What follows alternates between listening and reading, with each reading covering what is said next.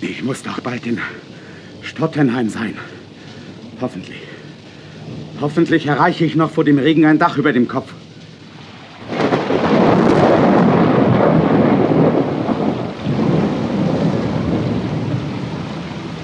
Das Gewitter.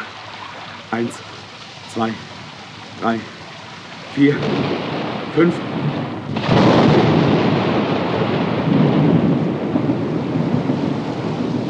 Noch fünf Meilen entfernt. Er scheint näher zu kommen. Ah, Ich bin schon nass bis auf die Haut.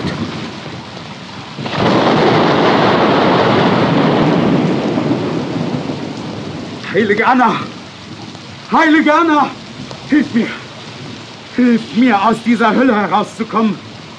Ich. Ich will auch ein Mönch werden. Ich gelobe, ein Mönch zu werden.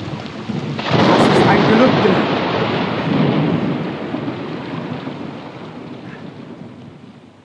Der junge Mann, ein Student, der an einem schwülen Tag im Juli des Jahres 1505 dieses Gelübde tat, war Martin Luther.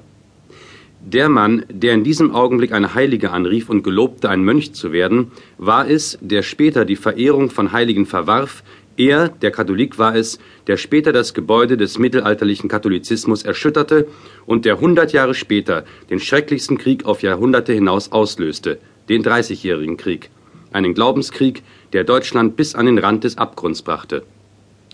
Luther war schon zu Lebzeiten eine umstrittene Person. Die Meinungen über ihn gingen weit auseinander. Die einen erhoben ihn zum Propheten des Herrn und priesen ihn als Befreier Deutschlands. Auf katholischer Seite stempelte man ihn rigoros zum Vernichter des Christentums. Sie hatten beide nicht recht. Gerecht wird man dem Manne Martin Luther nur, wenn man ihm bescheinigt, dass er Zeit seines Lebens auf der Suche nach Gott war.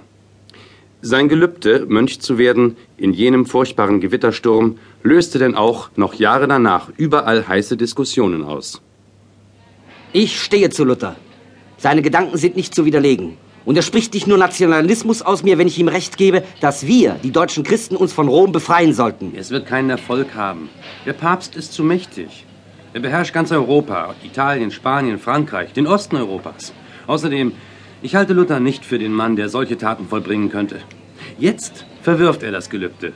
Das Gelübde, das er seinerzeit selbst getan hat. Ja, daran liegt in der Tat ein Widerspruch. Er hätte es nie ablegen dürfen. Wäre er ein wahrer Mönch geworden, so hätte er die Kutte nie, niemals abgelegt.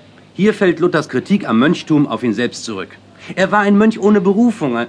Sein Gelübde war nur die Flucht aus einem inneren Zwiespalt, wie man jetzt mit Sicherheit weiß. Er war zeitlebens ein Gegner der italienischen Renaissance, obwohl er das Lateinische immer als sehr nützlich empfand. Ah, Kunststück.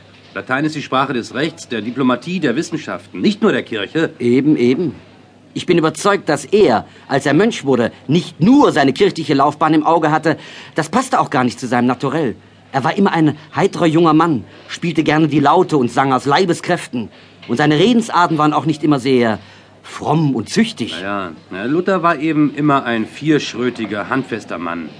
Er stammt aus alten Bauerngeschlecht in Thüringen. Sieh dir seinen Vater an.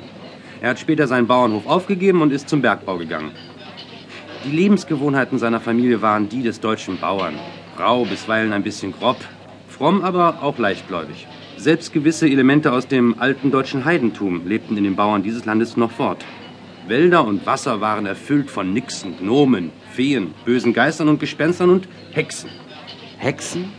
Hexen?